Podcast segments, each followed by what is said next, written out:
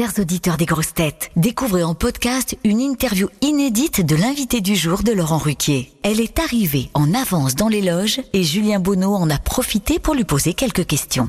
Bonne écoute Anne Romanoff, bonjour, vous êtes l'invité du jour des grosses têtes, on est ravi de vous recevoir. Alors vous êtes déjà venu euh, très souvent aux grosses têtes, vous avez même été grosse tête. Euh, quel souvenir vous en gardez de cette expérience? Bah en fait, j'arrive pas trop à être grosse tête, euh, personne m'a jamais gardé.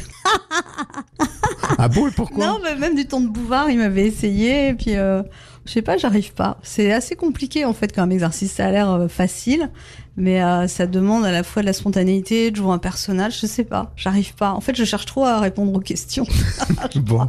Quelles sont vos grosses têtes préférées? Vous avez des, des copains dans l'équipe, euh, certains que vous appréciez plus que d'autres? J'ai eu la chance, il y a très longtemps, j'avais fait une émission avec Jean-Yann, j'avais trouvé incroyable. Dans l'improvisation, au Kersozon aussi. J'adore les ronchons. hein. Vous jouez votre spectacle, euh, l'expérience de la vie, donc dans quatre salles parisiennes là jusqu'à Noël. Alors pourquoi ce choix de, de quatre salles? Est-ce qu'elles ont une symbolique particulière pour vous? Bah en fait, je- j'avais déjà des dates qui allaient en tournée quand je savais pas trop que j'allais faire un nouveau spectacle. Enfin après, et euh, donc j'avais des dates, donc je pouvais pas faire une longue période. Du coup, je me suis dit ben je vais aller dans, plusieurs salles. Et l'Apollo Théâtre, j'avais jamais été, mais j'ai été voir beaucoup de comiques américains et je trouve qu'il y a une bonne énergie dans cette salle.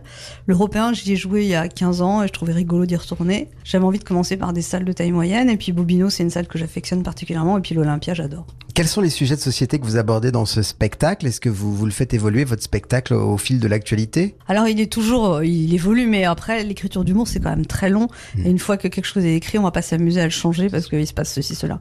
Oui, c'est un spectacle qui est très ancré dans l'époque actuelle, donc je parle bah, de plein de choses. Ça va des caisses automatiques des supermarchés, aux robots à la poste, des contes pour enfants déconstruits, euh, des, des relations de couple, de l'instabilité amoureuse. Enfin, ça parle de plein plein de choses de la vie de tous les jours, quoi. Ok. Euh, Est-ce que vous avez des petits rituels avant de monter sur scène? Qu'est-ce que vous faites dans votre loge avant la levée du rideau? Ben j'ai peur, hein, j'ai toujours un peu peur. Ben j'ai tendance à trop manger, c'est ça. Il faut. Vous et- mangez quoi? Tout, tout ce qu'il y a. Non mais les régisseurs ils doivent m'enlever tout ce qui est sucré parce que c'est vrai que je me dis oh je prends un petit café mais je prendrais bien un petit biscuit. Enfin voilà. Donc j'ai un peu tendance à trop manger, mais sinon euh, ben le- la loge c'est un moment important de recueillement avant avant d'aller d'y aller quoi. Et vous êtes superstitieuse? Non je suis pas superstitieuse mais euh, je suis quand même même après toutes ces années je suis pas du tout blasée d'aller sur scène. Je trouve que c'est un acte un peu sacré quand même. Est-ce que vous avez des anecdotes de représentation cocasse où il s'est passé des choses insolites euh, dans le public ou sur scène? J'ai une mauvaise expérience à l'européen justement, mais c'était il y a très longtemps. Mais le plafond m'est tombé sur la, sur la tête pendant le spectacle. J'ai sauté dans la salle. Il y avait, il y avait euh, de l'humidification avec la pluie. Je sais pas. Il y a un... C'est pas un très bon souvenir, mais je m'en souviens. Quels sont les derniers spectacles d'humour euh, qui vous ont enthousiasmé Alors j'ai beaucoup de mal à m'enthousiasmer dans des spectacles d'humour parce qu'en fait, quand je vais voir des collègues, soit c'est mieux que moi et je me dis oh pourquoi j'ai pas pensé, ça me rend malade. Soit je vois venir à la vanne 10 ans à l'avance, ça me fait pas rire.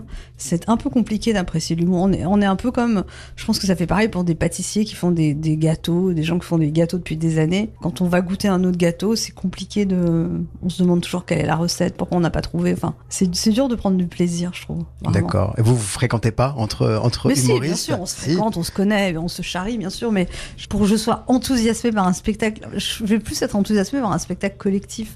Par exemple, là, j'ai vu le spectacle avec Yvan Attal et Nomi Lovski. Vidéo Club, c'est pas un spectacle d'humour, c'est un spectacle humoristique, mais Mhm. euh, j'ai adoré ce spectacle. Bon bah écoutez, ça que je merci. vous recommande Vidéo Club. Anne Romanoff, on vous retrouve dans un instant dans l'émission. Merci.